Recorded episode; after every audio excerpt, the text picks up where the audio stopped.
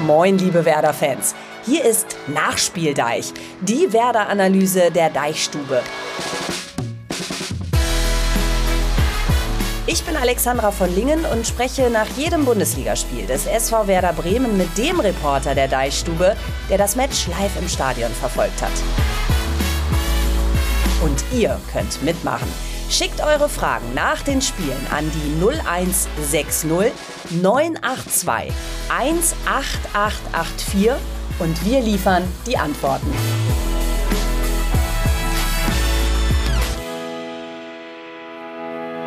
Genau, und zwar überall dort, wo es was auf die Ohren gibt, zum Beispiel bei Spotify oder bei Apple Podcasts. Ich weiß ja nicht, mit was für einem Glücksgefühl ihr heute Morgen wach geworden seid, aber ich bin erstmal mit dem Harlekin vom Bett ins Bad.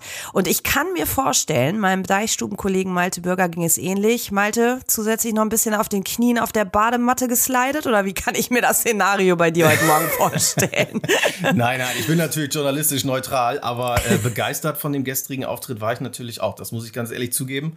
Ähm, nach den turbulenten Tagen, die Werder vorher hatte und dem Start in die Saison, habe ich nicht unbedingt damit gerechnet, dass es da gestern ein 4 zu 0 geben würde. Und äh, das hatte durchaus sehr, sehr viel Spaß im Stadion gemacht. Ja, das ging dir so, das ging mir so und das ging über 40.000 Menschen im Stadion genauso. Also endlich mal wieder gewonnen nach gefühlt sehr, sehr langer Zeit. Noch dazu so ein hoher Sieg. Vier gewinnt, 4 zu 0 gegen Mainz. Was könnte es Schöneres geben? Ich weiß gerade nichts. Ähm, aber bei so eindeutigen Ergebnissen gibt es ja immer die klassische Frage, waren die anderen so schlecht oder war man selbst so gut? Das diskutieren wir gleich. Vorher gibt's aber noch mal so einen Themenüberblick für euch, damit ihr auch die perfekte Orientierung habt. Wir sprechen über die Neuzugänge im Team Werder. Lücke geht. Dafür tragen jetzt Raphael Boré und Olivier Demont grün-weiß. Außerdem geplatzter Knoten, warum es plötzlich auf dem Feld läuft und Jungen Wilden und der Zug zum Tor. Wie immer könnt ihr mitdiskutieren und eure Fragen schicken per WhatsApp an die 0160 9821 dreimal die 8 und die 4.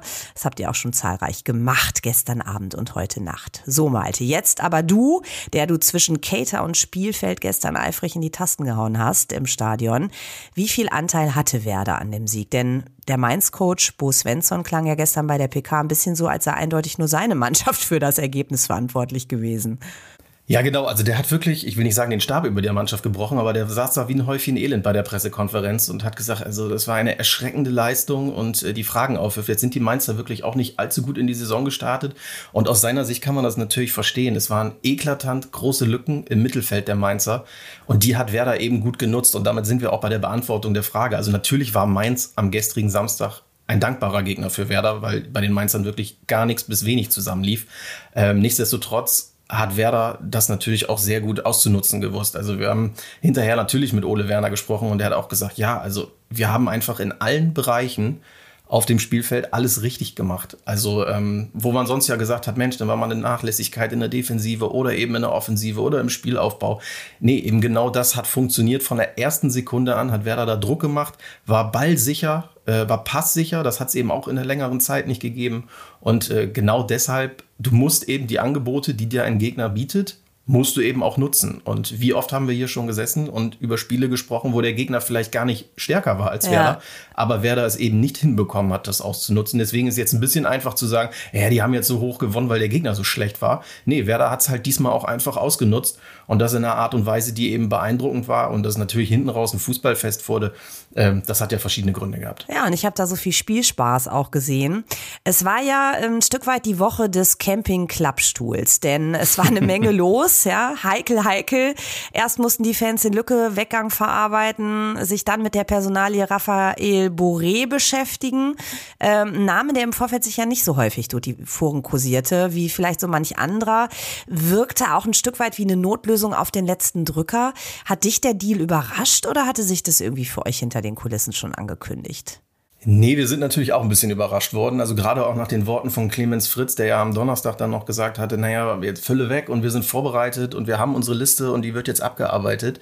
Ähm, das Wort Notlösung ist natürlich in dem Zusammenhang ein bisschen schwierig. Ähm, ich kann das total verstehen. Notlösung eher ich würde das gar nicht am Spieler festmachen, sondern Notlösung so auf den letzten Metern. Da sind einfach andere Sachen, die Werder sich vorgestellt hat, aus verschiedensten Gründen haben die nicht geklappt. Und was natürlich erstmal kein gutes Zeichen ist. Ähm, Jetzt das aber an dem Spieler festzumachen, dass er eine Notlösung sei, das hat gestern Clemens Fritz auch im Gespräch mit uns nochmal mhm. deutlich gemacht. Er sei eben keine Notlösung, ähm, sondern ein Spieler, der zwei Tage vorher einfach überhaupt noch nicht vorstellbar war, weil die äh, Frankfurter Eintracht eben gesagt hat, nee, den lassen wir auf keinen Fall gehen, beziehungsweise wenn wir ihn gehen lassen, dann nur im Verkauf.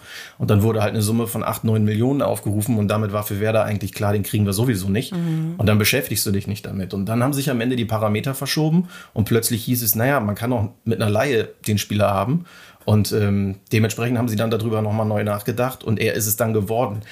Deswegen keine spielerische Notlösung, würde ich sagen, weil man kommt ein kolumbianischer Nationalspieler, der vielleicht zuletzt nicht mehr so häufig bei Eintracht Frankfurt in der vordersten Reihe gespielt hat, aber vielleicht wäre er dann auch gar nicht überhaupt erhältlich gewesen. Aber es kommt eben ein kolumbianischer Nationalspieler, der seine Qualitäten nachgewiesen hat. Man muss ihm zumindest eine Chance geben.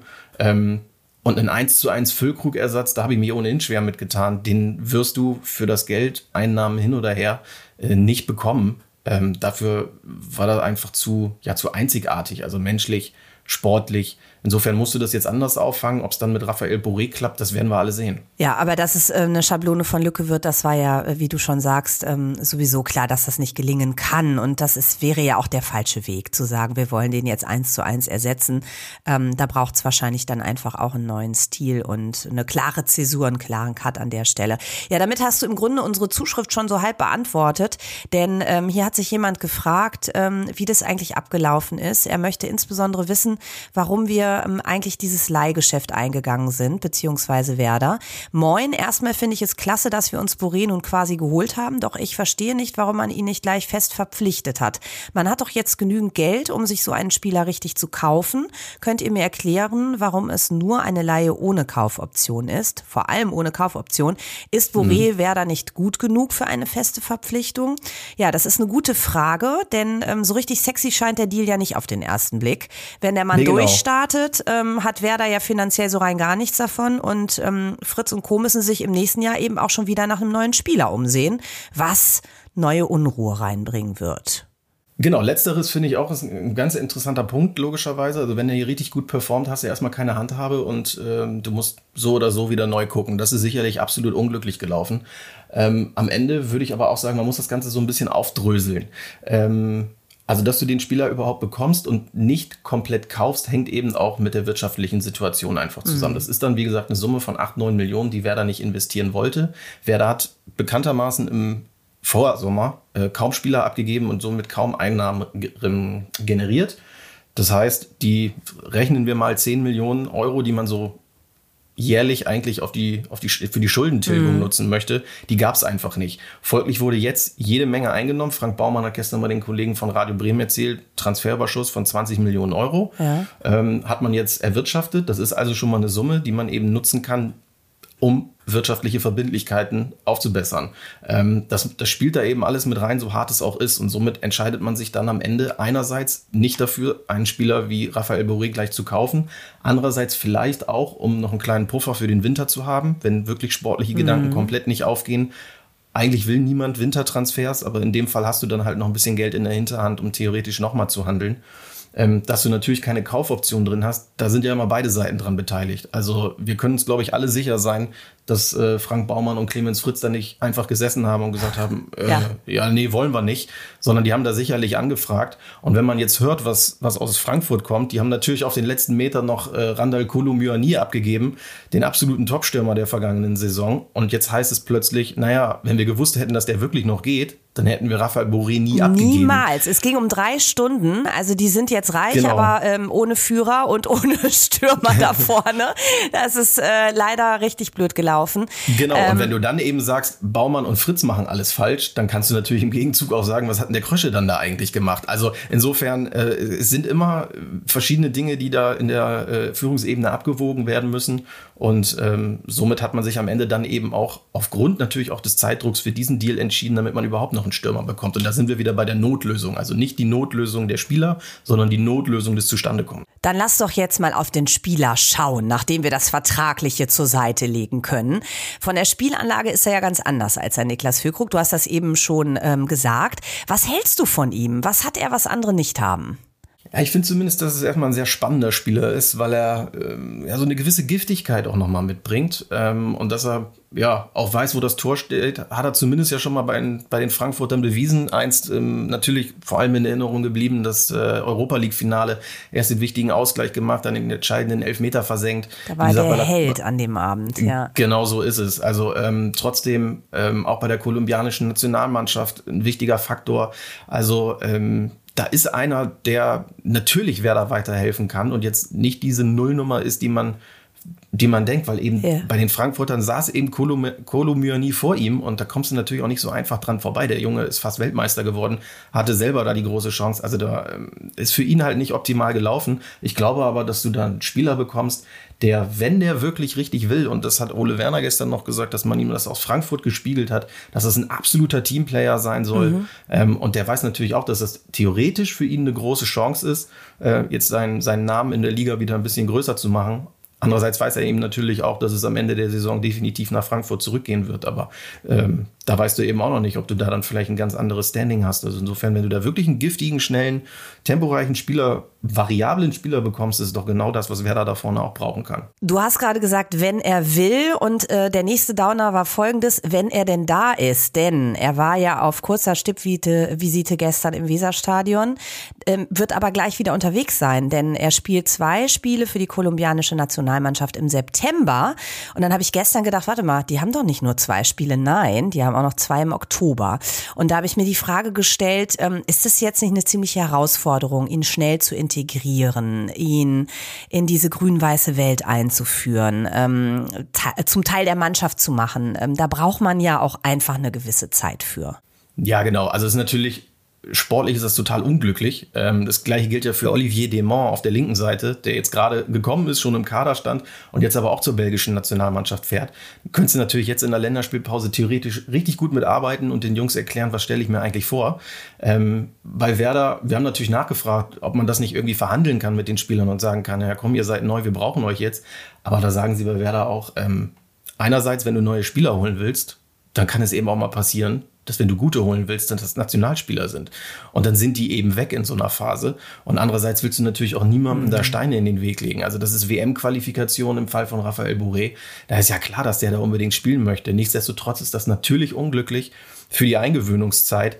Der kommt am, ich glaube, 14. September fliegt er dann zurück nach Bremen. Am 17. ist abends das Spiel in Heidenheim. Also theoretisch hat er noch einen Tag mehr, aber der hat natürlich Jetlag und kaum mit den Jungs trainiert. Der wird bestimmt dann auf der Bank sitzen, einfach auch dann aus, aus integrativen Gründen. Aber die richtige Zusammenarbeit wird dann wahrscheinlich ja erst in den Tagen und Wochen danach kommen. Aber also es ist unmöglich, ja. aber ich glaube, diese, diese Kröte musst du dann einfach schlucken. Ich hoffe, der kriegt gutes Flugzeugessen. Nicht so wie unser eins, diese Pappe, die es da in meiner zweiten Klasse gibt. Aber der reist wahrscheinlich auch ein Stück weit anders als wir. Da ist man auszugehen. Genau. genau. Ja, du hast ihn schon angesprochen, ähm, den weiteren Neuzugang, Olivier Demont aus Brügge, neuer Linksverteidiger. Die Frauen sind alle ein bisschen aufgeregt. Ist ja ein gut aussehender so? Typ.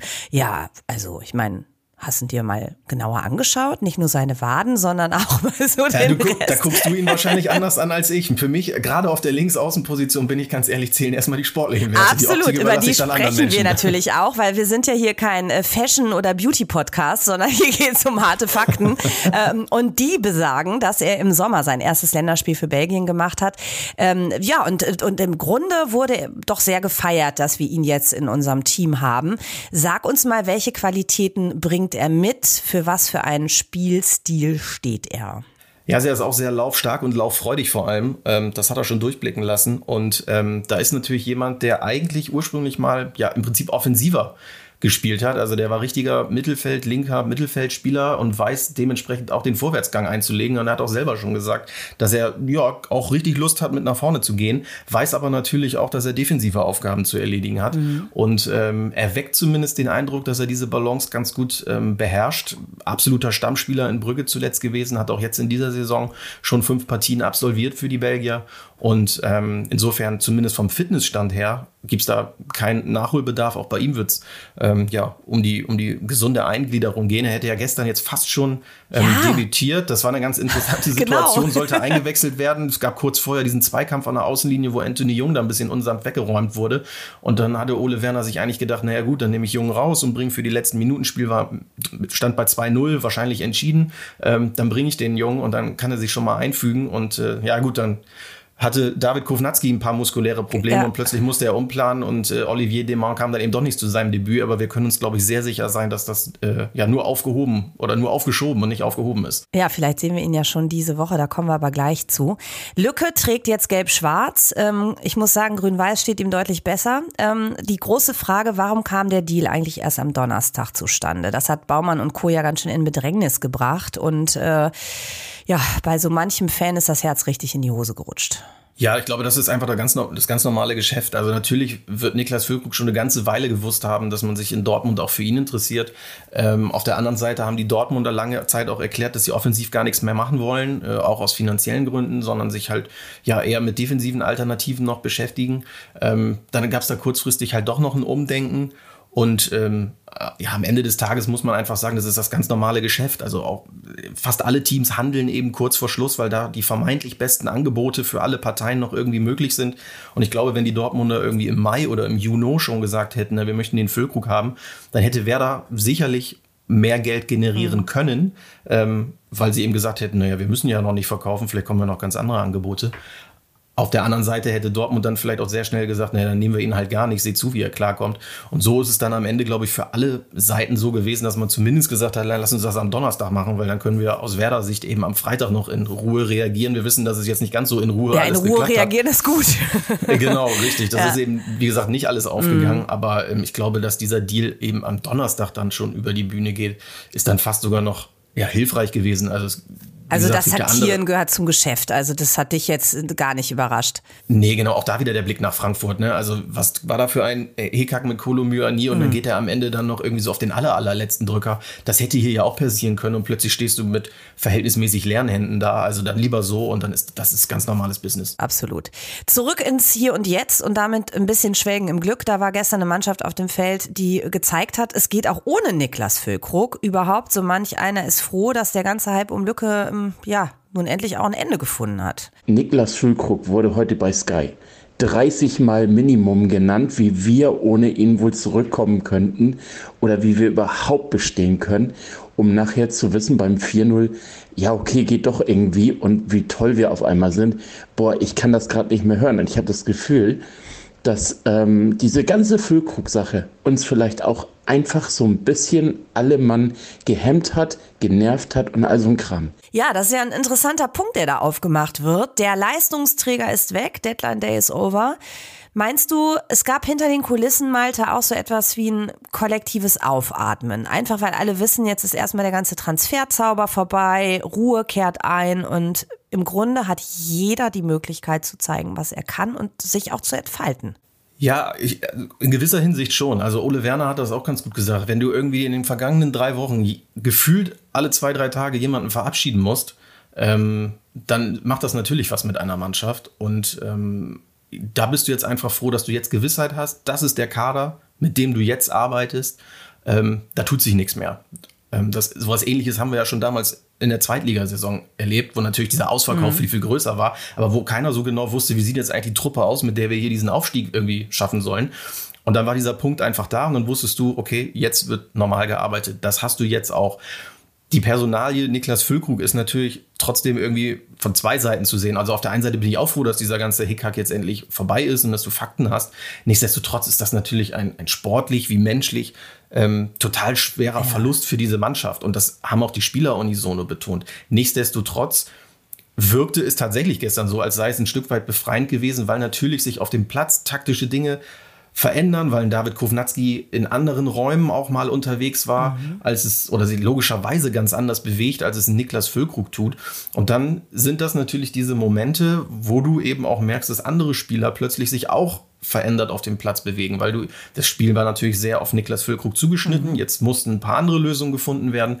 Das gibt andere Optionen. Ähm, das hat eben gestern super funktioniert, aber auch da natürlich nochmal in dem Zusammenhang dann wirklich gesagt, dass es gegen einen Gegner war, der an dem Tag dankbar war. Also wenn da jetzt die Bayern gestanden hätten oder wer auch immer, dann kannst du nicht garantieren, dass das funktioniert. Dann hätten wir hier vielleicht gesessen und hätten gesagt, oh Gott, ohne Fülle geht ja gar nichts mehr. Und jetzt hat einfach dieses Zusammenspiel richtig gut gepasst und äh, insofern, ähm, ja, ja, und es gehört ja auch dazu, dass wir jetzt so, so ein bisschen auf der Welle der Euphorie surfen, aber das ist ja auch mal ganz gut. Dazu passt auch folgende Nachricht. Tolle Abwehrleistung, tolle Einstellung der ganzen Mannschaft. Pavlas, Weiser, Grosso und Kovnatski top. Schmied, Man of the Match und Woltemade, Jinma machen Spaß auf mehr. Einfach nur stolz auf diese Mannschaft, die es heute geschafft hat, mein kleines gebrochenes Füllkrugherz zum Strahlen zu bringen. Oh, sehr schön. Ach, total romantisch. Malte, lass das Glücksgefühl mal maximieren und gerne mal ausgewählt auf die Einzelleistung schauen.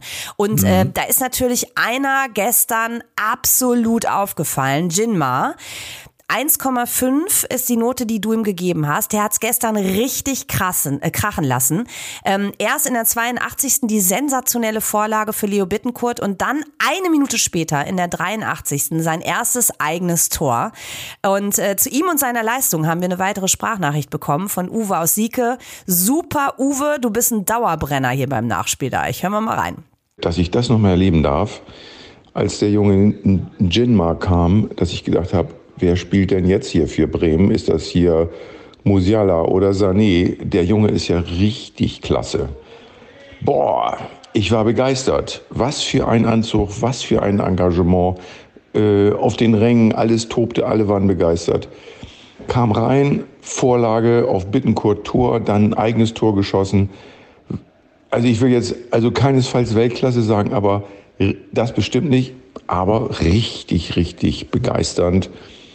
Oh, sowas habe ich bei Werder lange nicht erlebt und ich hoffe, dass der Junge nicht irgendwie eingedeicht wird.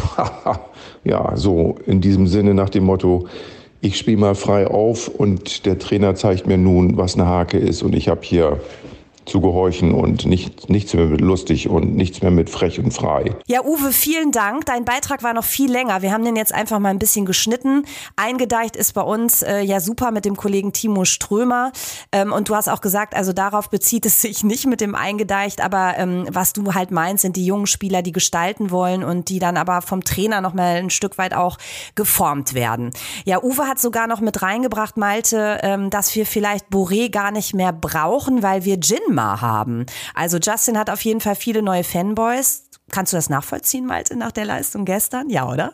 Also, dass er neue Fanboys hat, auf jeden Fall. Also, er galt ja schon ohnehin immer so als, als die Hoffnung, Mensch, jetzt bring den doch endlich mal. Äh, der bringt einiges mit. Es war für ihn im Prinzip der perfekte Spielstand, der perfekte Gegner und der perfekte Moment, um ins Spiel zu kommen. Wir haben gerade eben schon gesagt, er wäre fast gar nicht eingewechselt worden, weil genau weil Olivier Demont abziehen musste, weil eben Anthony Jung eigentlich verletzt war, aber weil Kovnatski sich dann gemeldet hat und gesagt hat, ich kann nicht mehr weitermachen. Deshalb kam Justin Jin mal überhaupt in der Schlussphase. Der wäre sonst, das hat Ole Werner verraten, wahrscheinlich noch viel später erst gekommen. Aber der Gegner lag eigentlich schon am Boden. Du hast Räume gehabt ja. ohne Ende und die er mit seiner Geschwindigkeit natürlich bedienen kann. Deswegen hat er gestern genau gezeigt, dass, also, dass er zu bestimmten Momenten eines Spiels eine absolute Bereicherung sein kann. Und das hat er wirklich gut gemacht. Wobei sich die Gelehrten ja immer noch streiten, ob das nicht eigentlich ein Torschuss vorm 3 zu 0 werden sollte, den er auf Leo Bittencourt da ablegt. Ja. Ähm, und, er, und ganz ehrlich gesagt, ich habe auch im Stadion gesessen und habe gesagt, warum passt der nicht rüber früher zu Leo? Weil da war ja, die Lücke war ja die viel, war da, viel größer ja. und, und unbedingt da. Und eigentlich muss er da viel früher abspielen. Ja. Am Ende ist es gut ausgegangen. Und äh, für ihn dann halt traumhaft, dass er natürlich danach auch noch nachlegt und selber trifft. Das hat es äh, ja seit 2006 tatsächlich nicht mehr gegeben, dass jemand, ein Debütant so durchgestartet ist. Ein gewisser Diego, Ach, wenn wir ja. uns alle noch erinnern, ja. hat das mal hinbekommen. Der hat, äh, also das ist natürlich dann jetzt eine, ja, eine, eine Fußstapfe, in die er erstmal reintreten darf. Aber ähm, ah, schon ja, ein Diego-Vergleich, damit kann man starten, finde ich. Ja, genau. Hat sein kleines Tänzchen, sein obligatorisches äh. nach dem Tor aufgeführt und äh, Clemens Fritz hat danach dann aber auch gesagt, nee, nee, den müssen wir jetzt nicht einfangen, der weiß das alles sehr gut einzuschätzen.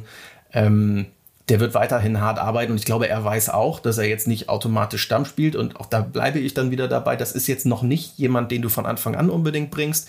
Ähm, eben aufgrund seiner Qualitäten, mhm. weil du die hinten raus in so einem Spiel gebrauchen kannst. Vorher wurde da offensiv schon sehr, sehr intensiv gearbeitet von den anderen Spielern und das ist etwas, wo Justin Jinma sicherlich noch Nachholbedarf hat. Ja, ich hatte übrigens mal ein Haustier, das Diego hieß, weil ich so großer Diego-Fan war. Ja, ich glaube, also das kann ja jeder nachvollziehen. Diego, also Traum. Also da wird ja nur noch von Joe Miku überstrahlt. Absolut. Aber weißt du, was es für ein Haustier war? Jetzt kommt's. Also es war kein kraftvoller Hund. Sondern? Es war ein grün-gelber Wellensittich. Und der andere war ja, okay. blau und hieß Totti. Okay, aber wir schweifen ab. Mittelfeld. Ja, super, oder? ähm, wir schweifen ab, denn interessant ist ja, ähm, wenn wir uns noch mal anschauen, dass Nick Woltemade ja in der 23. eingewechselt wurde für Duxch. Er bekommt von dir eine Note 3 und Ben macht dazu folgenden Punkt. Er schreibt, Hallo lieber Alex, meine Frage für den Nachspieldeich. Hat Woltemade tatsächlich die Nase vor Jinma? Wir führen 1 zu 0, Duxch muss raus, da bringe ich doch lieber einen so schnellen Spieler als den langen Schlags, der immer etwas zu lange braucht. Liebe Grüße, Ben. Hm. Was glaubst du?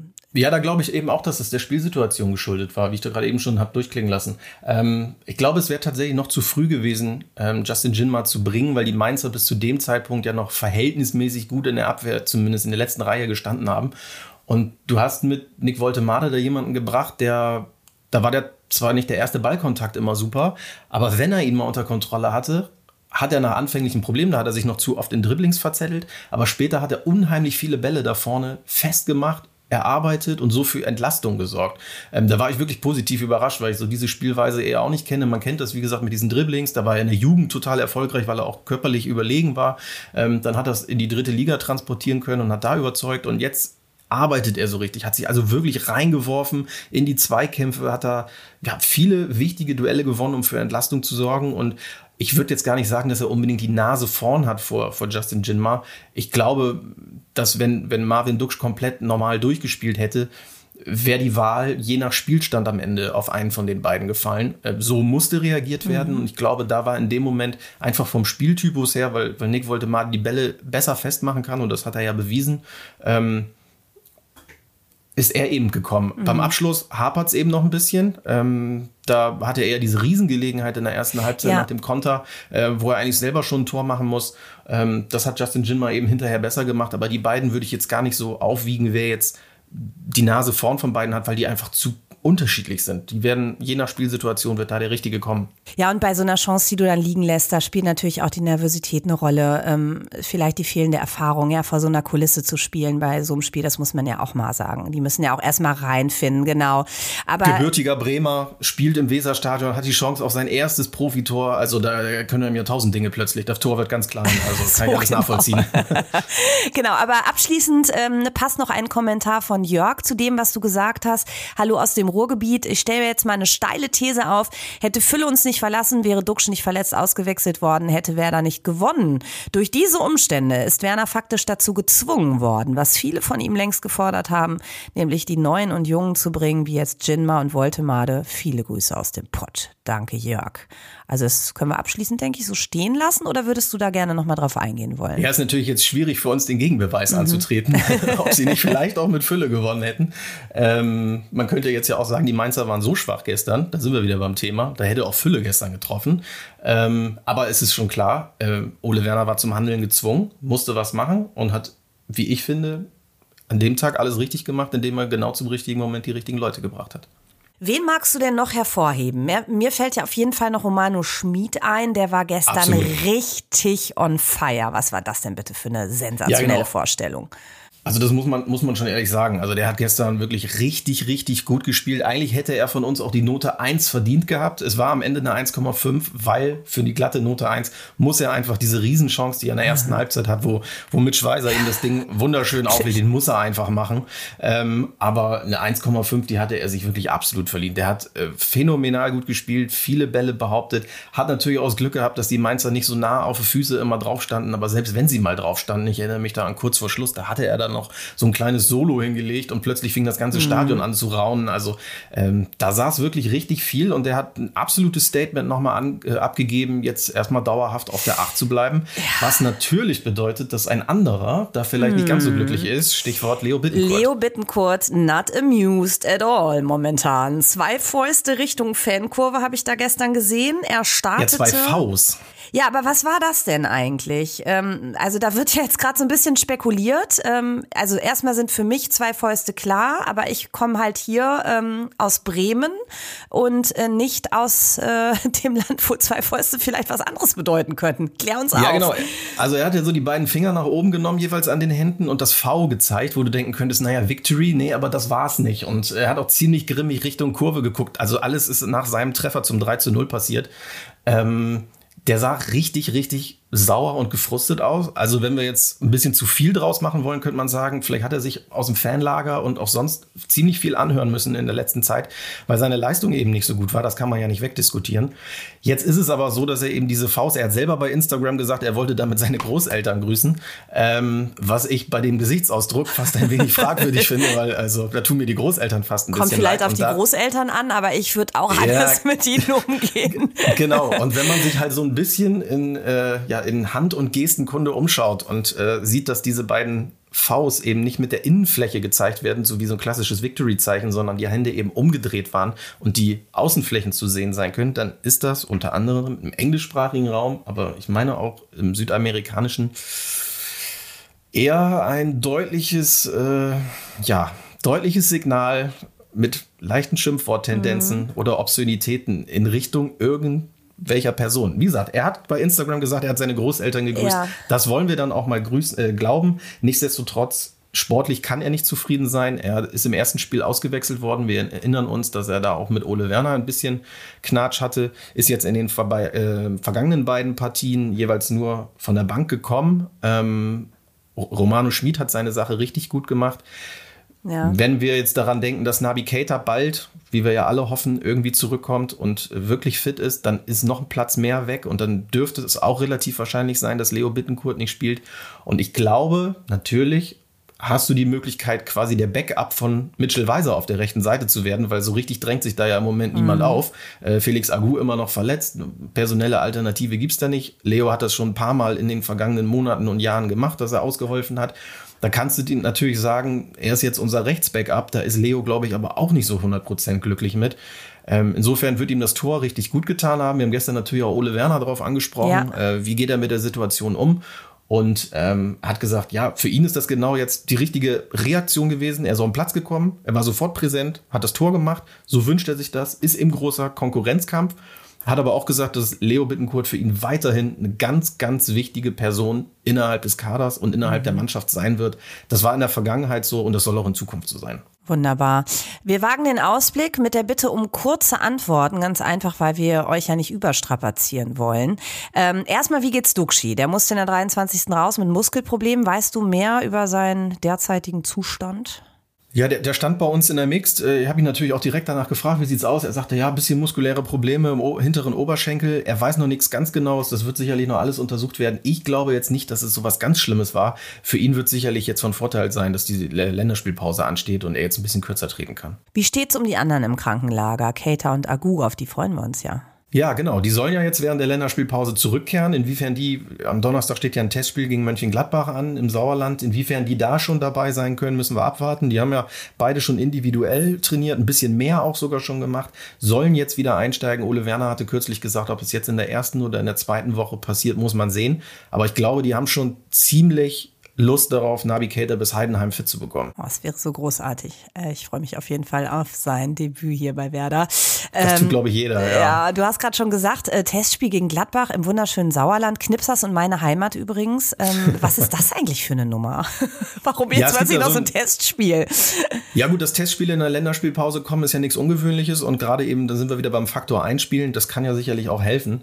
Ähm, da ist jetzt ein gemeinsamer Hauptsponsor von beiden Teams, ist da in der Region ansässig und hat das quasi vereinbart, dass man sich doch da bitte duellieren könnte und für Werder hat es den Vorteil, dass du jetzt wirklich zumindest mit zwei, drei anderen Leuten äh, ähm, ja noch deutlich mehr tun kannst. Also du kannst einen Justin Jinma, Ole Werner durchklingen lassen, der wird deutlich mehr Spielzeit bekommen, damit er jetzt endlich mal ja häufiger auf dem Platz steht. Ein Sennelin vor allem, ja. äh, wo ja viele immer sagen, warum spielt er nicht, warum spielt Christian Groß immer? Der soll auf jeden Fall richtig viel Spielzeit bekommen, damit er die Abläufe verinnerlicht.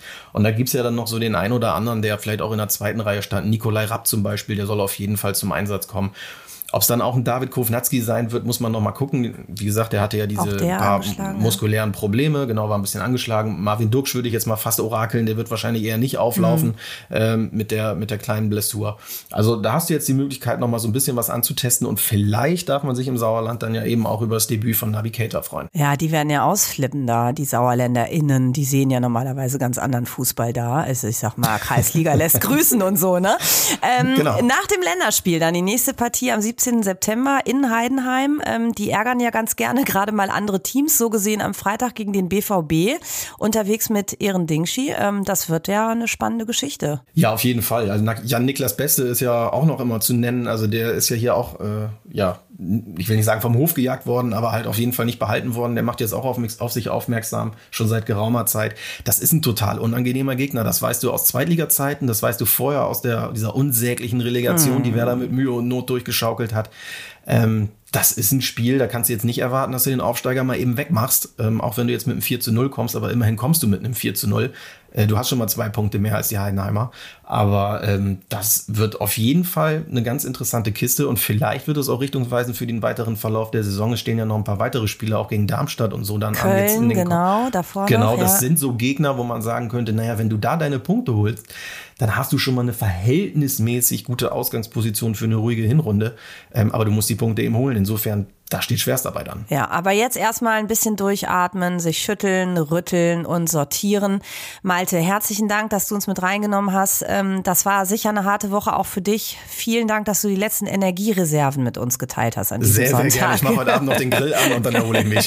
Schön mit Stadionwurst drauf, oder was gibt's bei dir? Äh, ich schau mal. Vielleicht wird's natürlich ein Fisch. Vielleicht ein Dreierlachs. Ich guck mal. Ein Dreierlachs, sehr schön. ja, der Lachs fehlt mir ein bisschen, muss ich sagen. Und ich ärgere mich nach wie vor, dass ich damals bei den Trikots nicht zugeschlagen habe. Ich Dummnuss. Ich war dann irgendwann im Fanshop und habe so ein Kinderding probiert. Das hat aber leider irgendwie so gar keine Schultern. Also da sieht man auch komisch drin aus. Mir fehlt ein Lachs. Also wer noch einen Lachs über hat und den gerne gewinnbringend verkaufen möchte, schreibt uns und meldet euch. Das Ganze geht per WhatsApp an die 0160 9821 dreimal die 8 und die 4. Toll, dass ihr Teil des Nachspieldeis seid. Macht weiter so. Wenn es euch gefallen hat, dann lasst uns fünf Sterne Deluxe da. Wir freuen uns auf jeden Fall drüber. Macht's gut. Danke, Malte. Cheers vom Nachspieldeich. Bis dahin. Ciao.